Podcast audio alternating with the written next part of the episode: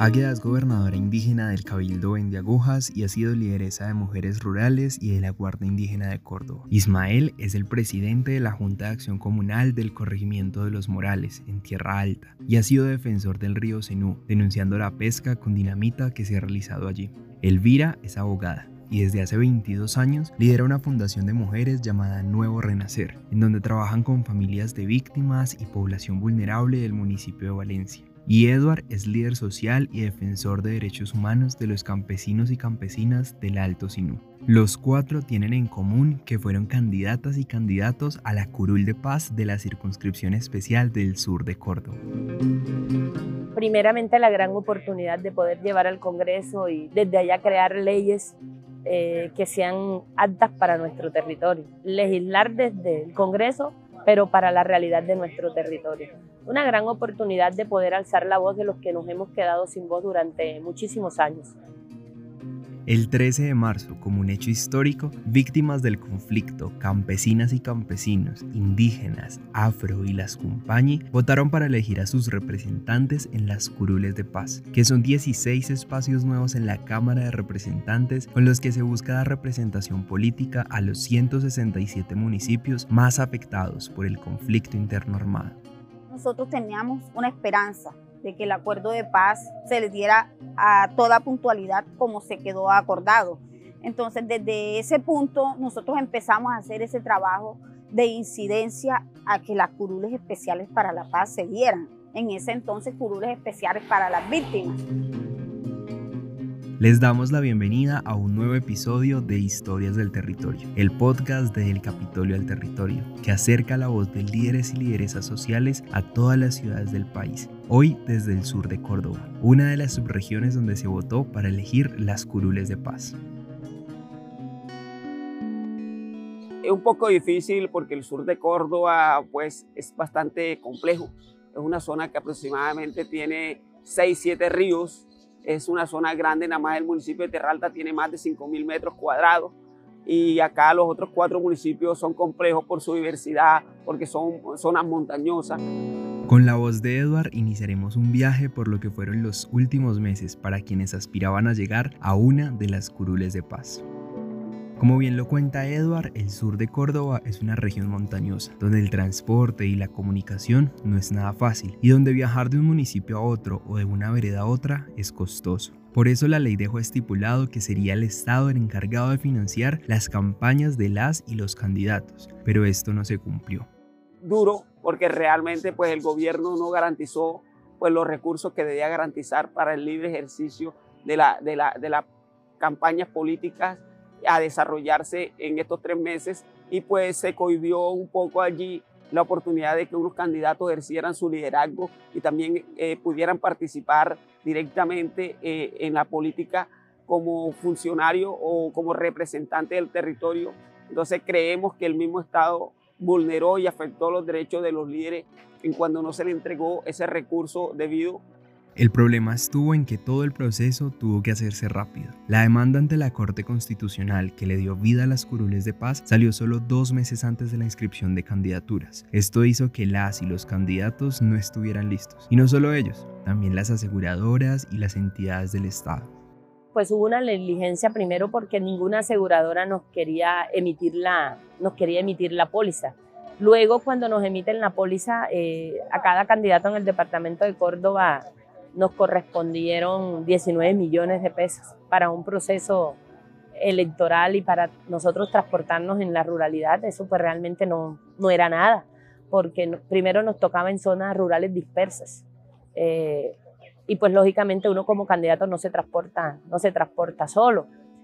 Como bien lo dice Elvira, las aseguradoras no tenían idea del trato diferencial que había que tener con quienes aspiraban a la Cámara desde los territorios. Los procesos fueron lentos, difíciles para ellos y ellas y además costosos, pues una póliza que aseguraba sus campañas llegó a costar hasta 6 millones de pesos.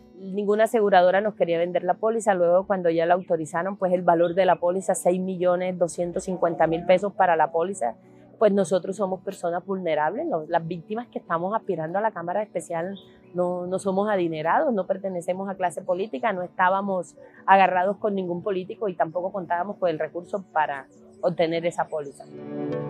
Y finalmente, cuando les aceptaron todos los papeles, el desembolso sucedió un día antes de las elecciones, el viernes 11 de marzo en la tarde. Muy a pesar de todo, pues en mi caso nosotros la logramos obtener y nos asignaron los recursos ya faltando un día. O sea, para el, día viernes, cuando ya no se pudo hacer ninguna transferencia efectiva de la organización avalista a las cuentas personales de nosotros, nos tocó prestar, nos tocó hacer de todo. Eh, y eso pues permitió que nosotros, las verdaderas víctimas del territorio, no tuviéramos la, la curul, sino que la curul se quedara en poder de quien tenía el dinero. Esto dificultó totalmente las campañas. Muchos candidatos y candidatas ni siquiera pudieron hacer campaña porque no tenían recursos. A otros como Elvira, Edward, Ismael y Águeda les tocó sacar de sus propios bolsillos para sus campañas, como nos lo dijo Ismael. Nosotros ah, nos movimos con la colaboración del equipo de trabajo, por lo menos uno, aportaba para, para la gasolina, otros aportaban para el refrigerio, y, en ese, y, así de esa manera nos, fuimos moviendo por todo el territorio. Más que todo, eh, acá no se da el transporte, no hay transporte eh, de vehículos, eh, de carro por lo menos, sino acá el transporte más que todo es, se da en motocicleta. El gran trabajo que tuvieron que hacer quienes querían ser representantes a la Cámara por el sur de Córdoba fue la pedagogía para explicarle a campesinas y campesinos qué eran las curules de paz y cuál es su importancia. Esto en medio de la desalfabetización de la zona, que es una de las más altas del país. Según el censo del DANE del 2018, el 10,26% de la población de Córdoba no sabe leer ni escribir eso ha generado no solo unas deudas, sino unos problemas a la hora de, por ejemplo, imprimir unos pendones, generó líos a la hora de hacer una pedagogía, cosa que es sumamente eh, importante a la hora de, impulsar la votación del campesinado, porque tenemos unas brechas que, de descolarización, pero también de desalfabetización que ha hecho que la mayoría de nuestro campesinado pues no sepa leer ni escribir, también a partir del conflicto armado. Además, la conectividad a Internet también tiene niveles muy bajos. Según el mismo censo del DANE del 2018, solo el 1,74% del total de las viviendas de Córdoba en zonas rurales tiene acceso a Internet fijo y en zonas urbanas solo el 29,46% de las viviendas está conectada a Internet. El trabajo consistía en ir a los territorios, hablar a las personas eh, qué son estas curules, porque el gran problema de las personas era que no conocían qué eran las curules especiales para la paz. Nosotros íbamos y hacíamos la pedagogía, eh, le decíamos que esta campaña, este, este era un proceso donde se iniciaba otro modo de hacer las campañas, que nosotros no llegamos al territorio a hablar mal de nadie, Puerta a puerta, vereda a vereda, corregimiento a corregimiento, fue la manera en cómo se hizo esta campaña, que dejó como resultado una participación del 50,70% de la población habilitada para votar, según el boletín número 67 del preconteo de la registraduría. Esto a pesar de que a candidatos como Ismael se les acabaran los pocos recursos económicos que tenían varios días antes de las elecciones. Nosotros recorrimos la gran mayoría del territorio Salíamos a las 6 de la mañana, regresábamos a las 8 de la noche, puerta a puerta. Prácticamente se hizo una campaña puerta a puerta, haciendo la pedagogía con, con la gente. Fuimos haciendo ese recorrido, ese trabajo, que, que a, final no se pudo concretar porque se nos acabaron los recursos, los recursos, simplemente se acabaron los recursos, se nos agotó y no pudimos, en los últimos días prácticamente no, no se trabajó.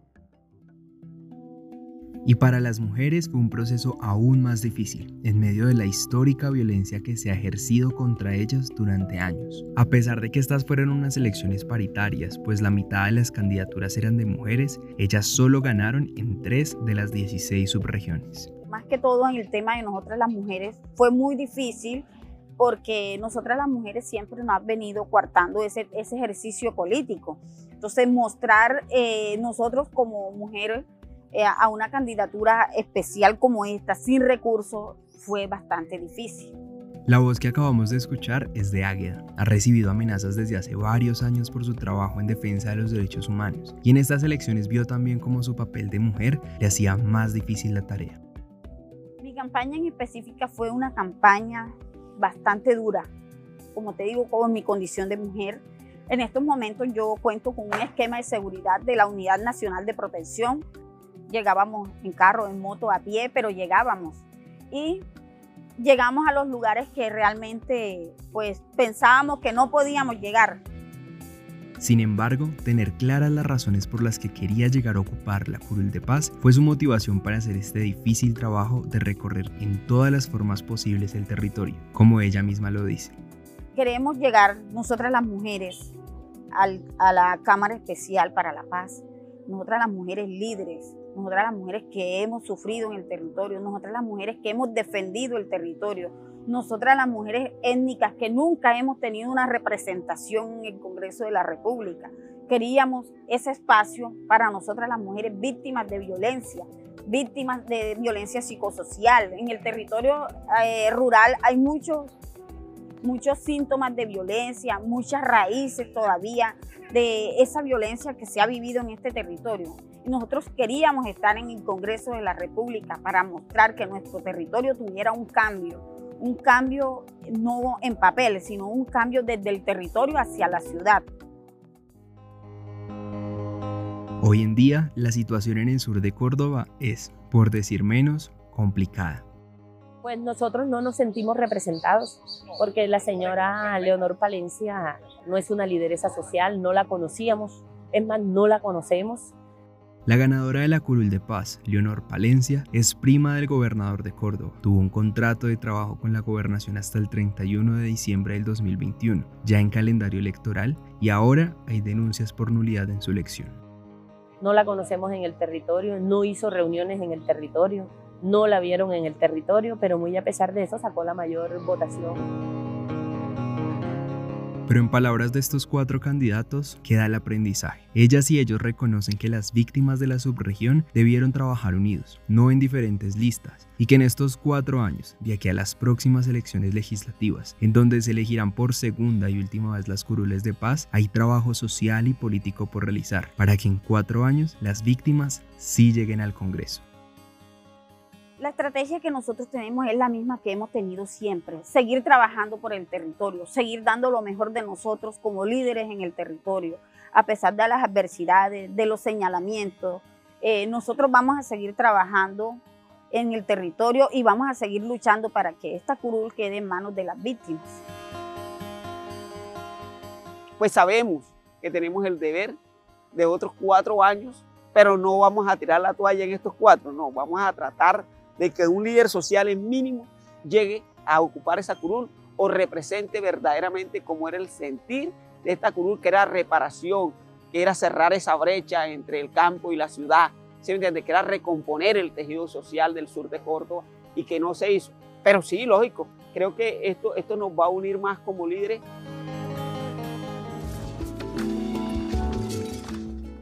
Estas son las historias del territorio de las elecciones de la Curul de Paz para el sur de Córdoba. Si quieren conocer a las y los 16 representantes a la Cámara electos por las Curules de Paz, les invitamos a visitar nuestras redes sociales. Nos encuentran como del Capitolio del Territorio. Y si quieren conocer más de nuestro proyecto, pueden visitar nuestra página web www.delcapitoliodelterritorio.com. Nos escuchamos en el próximo episodio. Hasta pronto.